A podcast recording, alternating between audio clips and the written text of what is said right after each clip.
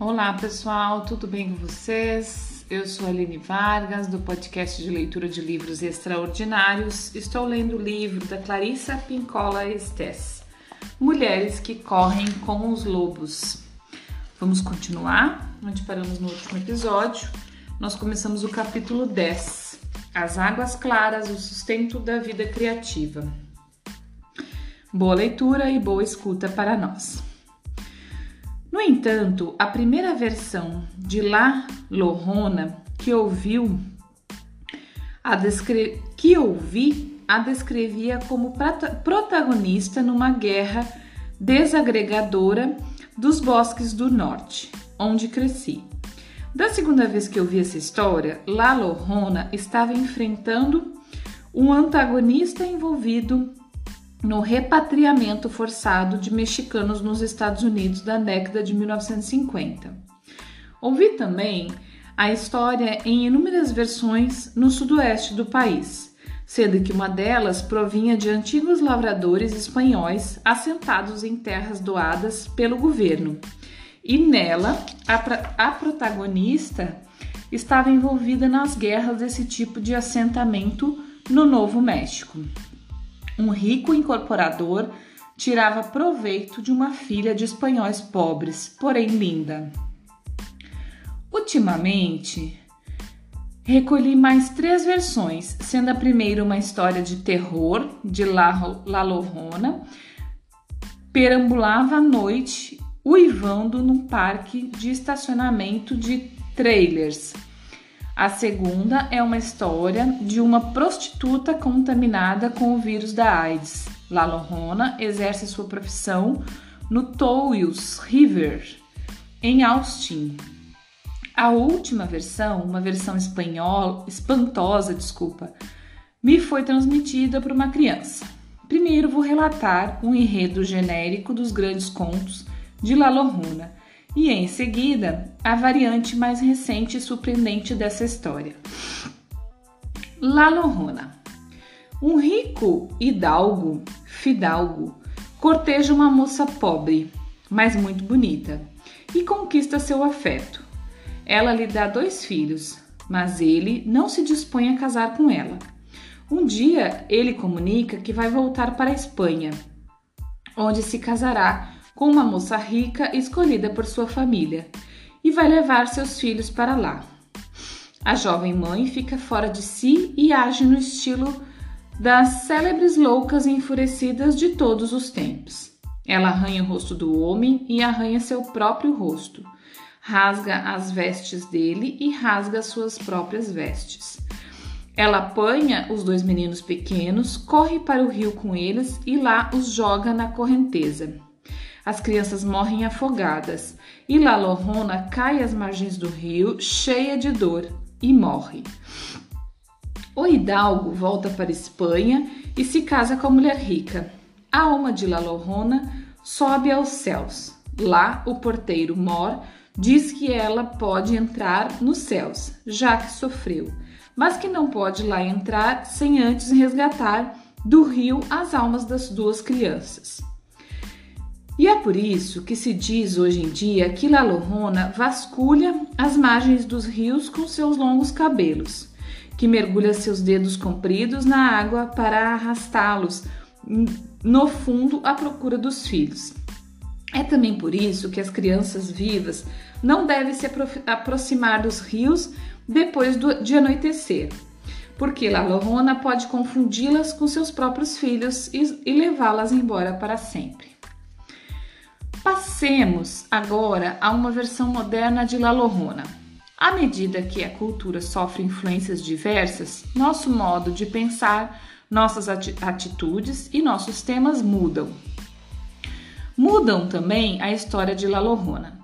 Enquanto eu estava no Colorado no ano passado, colhendo histórias de fantasmas, Dani Salazar, um menino de 10 anos de idade, sem dentes incisivos e com pés absurdamente grandes para um corpo mirrado, que um dia será muito alto, me passou essa história. Ele me garantiu que Lalorona não matou os filhos pelos motivos mencionados na versão antiga. Não, não, insistiu Dani. La Lorona ficou com um rico, ficou com um rico, rico hidalgo, dono de fábricas junto ao rio. Algo, no entanto, deu errado. Durante a gravidez, La Lorona bebeu água do rio. Seus filhinhos, dois meninos gêmeos, nasceram cegos e com os dedos unidos por membranas, pois o hidalgo havia envenenado o rio com os dejetos das suas fábricas. O hidalgo disse a Lalorona que não a queria, nem a seus filhos. Ela se casou, ele se casou com uma mulher rica que queria os objetos produzidos pela fábrica. Lalorona jogou seus filhos no rio porque eles iriam levar uma vida extremamente difícil. Depois, ela caiu morta de tanta dor. Ela foi para o céu, mas São Pedro lhe disse que ela não poderia entrar enquanto não contra... encontrasse as almas dos filhos.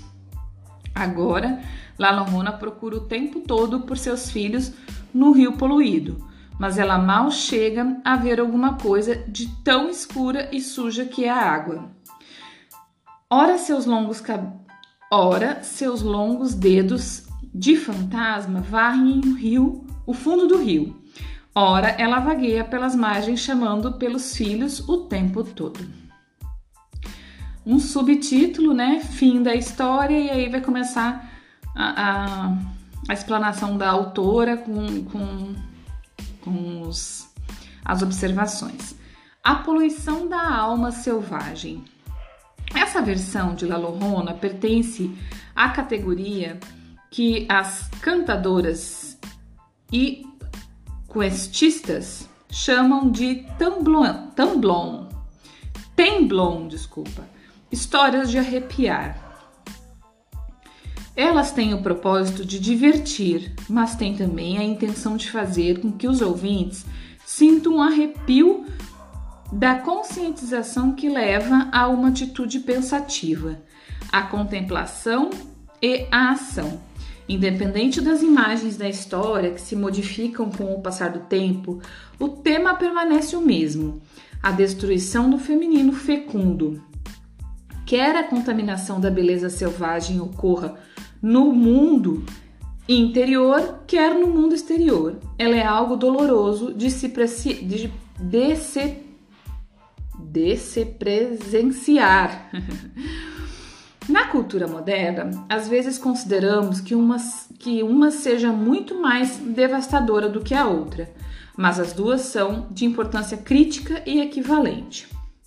Embora eu às vezes conte essa história de, du de duas versões em outros contextos, quando é compreendida como uma imagem da deteriora deterioração do fluxo criador, ela faz com que as mulheres se arrepiem por bem saber do que se trata. Se considerarmos essa história como a condição da psique de uma única mulher, poderemos ter uma boa compreensão do enfraquecimento e definhamento do processo criativo da mulher. Como outras histórias com, fina, com finais trágicos, essa tem a função de ensinar a mulher o que não fazer e como voltar atrás no caso de escolhas infelizes para reduzir o impacto negativo. Em geral, ao, ao assumir uma postura psicológica oposta àquela adotada pela protagonista da história, podemos aprender a viajar com a onda em vez de nos afogarmos nela. Esse conto emprega as imagens da bela mulher e do puro rio da vida para descrever o processo criador da mulher no estado normal. Aqui, porém, quando ele interage com um espírito destrutivo, tanto a mulher quanto o rio decaem. É então que a mulher cuja vida criativa está definhando vivencia, como Lalorona, uma sensação de envenenamento, de deformação, um impulso para acabar com tudo. Em seguida, ela é levada a uma procura aparentemente interminável de seu potencial criativo original, em meio aos destroços. Para a correção do seu ambiente psíquico, o rio precisa voltar a ficar limpo. Nessa história, não estamos preocupadas com a qualidade dos produtos da nossa criação, mas com a determinação e os cuidados para, para com nossa vida criativa. Sempre por trás do ato de escrever, de pintar, de pensar, de curar, de fazer, de cozinhar, de falar, de sorrir, de criar, está o rio. O rio abaixo o rio. O rio debaixo do rio alimenta tudo o que criamos. Na simbologia, os grandes volumes de água representam o lugar em que se crê que a própria vida teve origem nas regiões espotânicas do sudoeste dos Estados Unidos, o rio simboliza a capacidade de viver, de viver re, realmente. Ele é considerado a mãe, la madre grande, a grande mulher, cujas águas não só correm nas valas e leitos de rios, mas que se derramam de dentro do corpo das próprias mulheres quando seus filhos nascem. O rio é visto como o grandama, como a grandama, que passeia pela terra com uma saia rodada e esvoaçante, azul ou prateada, e às vezes dourada, que se deita com o solo para prepará-la, prepará-lo para o plantio. Algumas das minhas velhas amigas do sul do Texas dizem que é o Rio Grande não poderia chamar jamais ser um rio homem, mas um rio mulher. Elas riem e dizem: como um rio poderia ser outra coisa a não ser lá do doce, a, a sequia, a doce fenda entre as coxas da terra? No norte do Novo México, o rio, na tempestade, no vendaval, nas inundações repentinas, é visto como aquela que está hesitada, excitada, desculpa, aquela que no cio corre para tocar tudo o que puder para fazer com que cresça. Vemos então que o rio simboliza aqui uma forma de generosidade feminina que desperta, excita e cria paixão. Os olhos das mulheres cintilam quando elas criam, suas palavras saem melodiosas, seu rosto fica ruboseado. Seu próprio cabelo parece brilhar mais. Elas ficam excitadas com a ideia, interessadas pelas possibilidades, apaixonadas pelo próprio pensamento. E a essa altura, como o grande rio, espera-se que elas se derramem continuamente no seu próprio caminho criativo. É desse jeito que as mulheres se sentem realizadas e são essas as condições do rio junto ao qual La Llorona vivia antes que a destruição ocorresse. No entanto, como na história, pode acontecer que a vida criativa da mulher seja dominada por algo que deseje fabricar apenas produtos do ego, que não tem nenhum valor psicológico duradouro. Às vezes existem pressões originadas na sua cultura que lhe dizem que suas ideias são inúteis que ninguém vai se interessar por elas, que é vão o esforço de continuar. Isso é poluição. Isso equivale a derramar chumbo no rio. É isso o que envenena a psique. A satisfação do ego é permissível e importante por si só. O problema reside no fato de que o derramamento de complexos negativos ataca tudo o que significar novidade, tudo o que for novo, que tenha potencial, que tenha acabado de nascer, tudo o que esteja no estado de crisálida, de lacuna, bem como o que estiver já crescido, tudo que for velho e, ve e venerado. Quando há um excesso de fabricação sem alma, os resíduos tóxicos escorrem para o rio límpido, eliminando tanto o impulso criador quanto a energia. Vou parar aqui, pessoal, que a gente está quase chegando em 15 minutos e a gente vai começar um, um subtítulo, então eu vou deixar para o próximo episódio. O veneno no rio. Pessoal, mais uma vez eu queria falar uma coisinha com vocês. Primeiro, agradecer quem está aqui comigo. Muito, muito, muito, muito obrigada por você estar tá aqui todos os dias escutando o episódio dessa leitura extraordinária. Acho que não podia ter outro nome, outro nome esse podcast. Leituras extraordinárias. E este livro, eu volto a falar, ele é muito extraordinário, mas ele é muito mesmo. E quanto mais eu leio, quanto mais eu me entrego a ele, mais eu tenho certeza que ele precisa ser mais explorado, estudado, é, dedicado, amado, é, cuidado e, e ele deve ser assim nosso livro de cabeceira, não só ele, mas todos os assuntos relacionados a isso, assim, né, ao nosso despertar, ao descobrir de nós mesmas, né, mulheres principalmente, porque é o que estamos falando aqui, mas não só mulheres, né, e eu gosto muito de falar do feminino, sabe? Porque o feminino não tá só na mulher. O feminino tá na natureza, o feminino tá nos homens, o feminino tá em tudo, né? Então, e eu gosto de falar que o feminino e o masculino não não estão separados. Bem pelo contrário, estão juntos em tudo, né? Em tudo.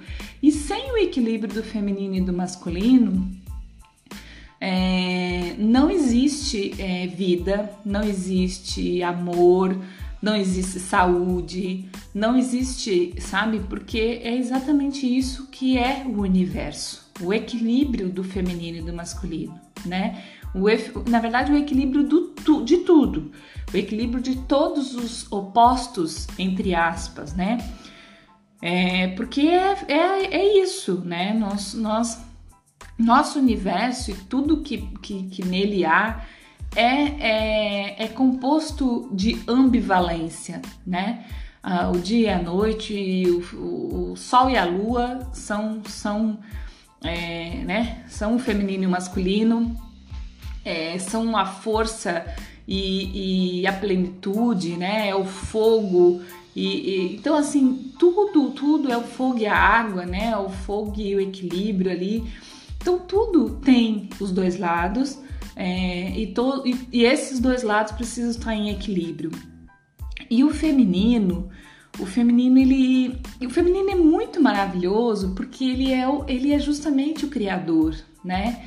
É, a força feminina é o criador da, das coisas, né? Nós somos os, as únicas, né, que podem é, procriar, né, ter filhos e, e, e o nosso ventre, ele é para isso. Não necessariamente um filho físico, um bebê, né? Mas o nosso, o nosso ventre, né? Nosso útero, nessa nossa região é, é, de, de, criação é esse nosso ventre, né? E, e, ali a gente tem a força da criação, seja ela qual for, seja qual filho for, que não seja necessariamente um filho é, é, humano, né? Mas que seja uma criação de um trabalho, de, um, de uma música, de uma pintura, de não necessariamente, mas a gente tem essa força da criação, né? E, e, e é muito, muito maravilhoso a gente conhecer, a gente nos empoderar mesmo. Não é, não é esse empoderar do nós somos melhores que os homens, não é esse empoderar parabéns e, e, a gente tem, a gente precisa reverenciar as mulheres que vieram nessa luta e, e, trouxeram desta forma, né, essa luta contra os homens. Mas é, o que elas conseguiam fazer na antiguidade foi como foi como foi possível fazer, né, no, nos tempos que elas começaram. Foi como elas entendiam. Mas hoje a gente precisa pensar diferente. Nós não somos é, contra e nós não precisamos ser, nós não devemos ser, né, contra os homens, brigando com os homens, querendo ser melhor que os homens. Bem pelo contrário, a gente precisa ser só quem nós somos, né? Despertar em nós o feminino, que é o criador das, das coisas todas. E também equilibrar o nosso masculino, né? Porque a gente acabou ficando muito masculinizada, né? A gente para querer ser melhor que os homens nessa luta que, que foi é, vindo né, nos últimos anos, a gente foi ficando muito masculinizado, a gente foi despertando, foi, foi ficou, ficou o desequilíbrio mais para o masculino. Então tudo está muito mais masculino no mundo, né? Tanto que essas guerras e essas brigas políticas e essas coisas todas são muito masculinas, são muito do fogo, do, do, do né, dessa coisa é, é, agressiva, né?